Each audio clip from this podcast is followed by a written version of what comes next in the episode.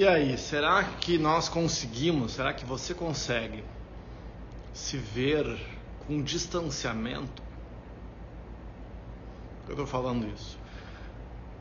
Porque não sei se cada vez mais, né? Se eu, me, se eu uh, me atrevo a dizer isso, mas aparentemente cada vez mais as pessoas estão, apesar de hiperconectadas, uma, uma conexão gigantesca online, uh, conectadas com milhares de pessoas, nessa mesma, para mim, nessa mesma proporção, nós estamos mais desconectados não só das pessoas, como de nós mesmos.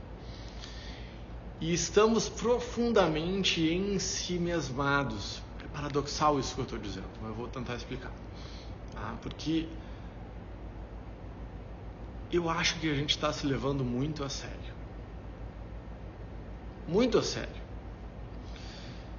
E, e a questão é a seguinte, gente: se você se leva muito a sério, talvez você esteja míope. Porque para realmente enxergar a si próprio, enxergar os seus valores, uh, vou usar o paradigma aqui, a metáfora de que você não enxerga o rótulo de dentro da garrafa. Você não enxerga a ilha de dentro da ilha. Você não enxerga a floresta de dentro da floresta. É, você não enxerga o fundo do, né? Você não enxerga a amplitude do oceano se você estiver dentro dele.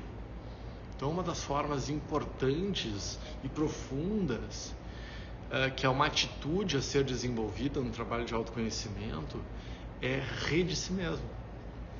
Porque quando você consegue começar a rir de si próprio, não se levar tanto a sério, sinal que você se distanciou.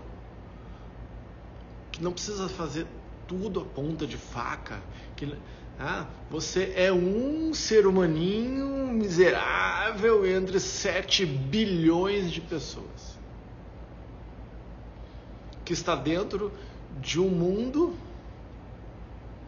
de um universo no qual tem bilhões de estrelas e bilhões de planetas. O Carl Sagan fala: nós somos um pálido ponto azul no, no, no universo.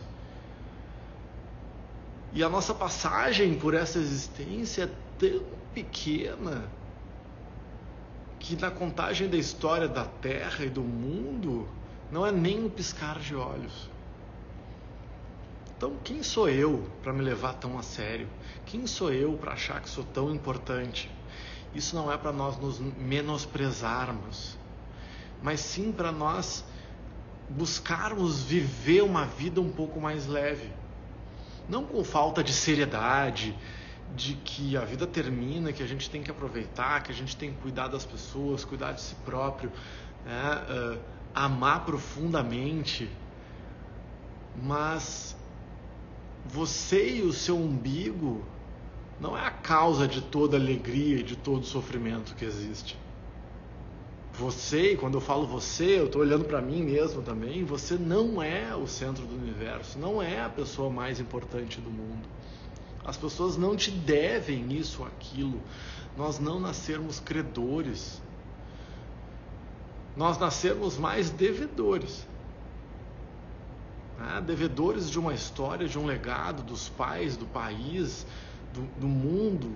Muita gente nasceu, viveu, morreu e trabalhou para que a gente pudesse chegar onde a gente está.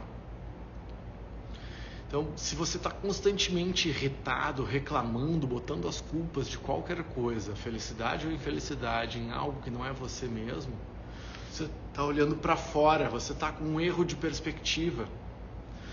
Porque se você está muito em si mesmado, muito voltado para o umbigo, dentro da garrafa, olhando para fora, dentro da ilha, olhando para fora da ilha, você não está enxergando a si próprio. Então você passa a achar que quem é culpado ou responsável pelas suas mazelas existenciais é algo fora, porque o seu alcance de visão é algo para fora. Você está tão dentro de si mesmo que você não se enxerga. Tá, mas eu não tenho que mergulhar, entrar em mim mesmo? Sim, mas é diferente. o trabalho de autoconhecimento passa sim por um mergulho interno, mas não é um mergulho cego. É muito mais uma expansão de consciência, um aumento de visão em que você se enxerga e você passa a ver. E o primeiro passo, uh, talvez, não sei se é o primeiro passo, mas o Newton Bonder, no livro dele, Alma e Moral, ele tem uma passagem muito interessante que fala que aquele que acha que tudo que vê, aquilo que existe, é cego. E a maioria de nós é cego.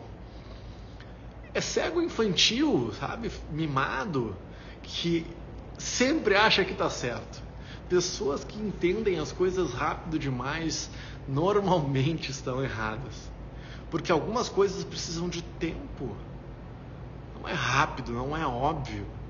Não adianta, você não vai ter o mesmo trabalho neurológico ouvindo 12 minutos de livro no app de resumo de livros, do que ler um livro de 100, de 100, de, 100, de 200, de 600 páginas. Eu tive essa, esse bate-papo com o meu amigão com Pedro Chestatsky. Ele, ah, Fabiano, mas olha que legal, tem agora esses apps que te dão o resumo de livro. Eu acho muito legal o resumo de livro para você poder escolher o livro, se vai ler ou não. Não precisa ler as, 60, as 600 páginas, mas não, não tem a mesma eficácia neurológica de autoconhecimento, porque é muito mais do que um resumo, do que conhecimentos pontuais as pessoas acham, porque tem o Google na palma da mão e no celular, não precisam mais ler. E esquecem que essa profundidade está em se distanciar.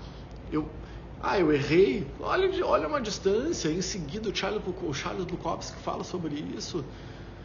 É importante que você entenda que você, que nós vamos morrer. Isso é um circo e, e o fato de que a nossa vida vai terminar tinha que ser suficiente para que nós nos amássemos muito mais, para que fôssemos mais gentis, mais compassivos e nós pelo menos conseguíssemos rir de nós mesmos. Ah, mas esse monte de desgraça que está acontecendo, pandemia, ok. Pessoas bem-humoradas e, e como, como fala lá o Nietzsche, um dos grandes sintomas da genialidade é o bom humor. Porque quando você passa a ver a vida com um bom humor, você entende que tem que a vida está acontecendo e você não ignora, não é positividade tóxica que acha que tudo está bem. E quando as coisas estão mal, você mergulha no que está mal, mergulha, vivencia, mas o bom humor, quando você se distancia, você passa a ver que você não é o centro do mundo, que você não é, você é a coisa mais importante, mas não é a única coisa importante. Então, dentro dessa história toda, se nós não conseguirmos nos divertir na caminhada, ou pelo menos ter uma caminhada leve, apesar de tudo que acontece, o que, que a gente está fazendo aqui? Ele está vivendo, nasceu para sofrer. Não precisa ser assim. Então, o bom humor, a capacidade de relaxar um pouco frente às coisas da vida é fundamental. Isso é um grande desafio, falo especialmente para os meus alunos que têm uma capacidade de autoexigência gigantesca. Isso e ser exigente não é um problema. O problema é que quando a gente fica sofrendo com essa autoexigência, Seja exigente. Errou, aprende e evolui. Mas não fica ali ruminando aquele erro, sofrimento atroz. Aprenda a rir de si mesmo. Vai mudar completamente a vida. Eu estou aprendendo. Não é fácil, mas vamos seguir trabalhando. Beijo no coração. Me, manda aí esse videozinho para quem anda muito sério frente à vida não consegue rir e se divertir, pelo menos com as pequenas coisas da vida.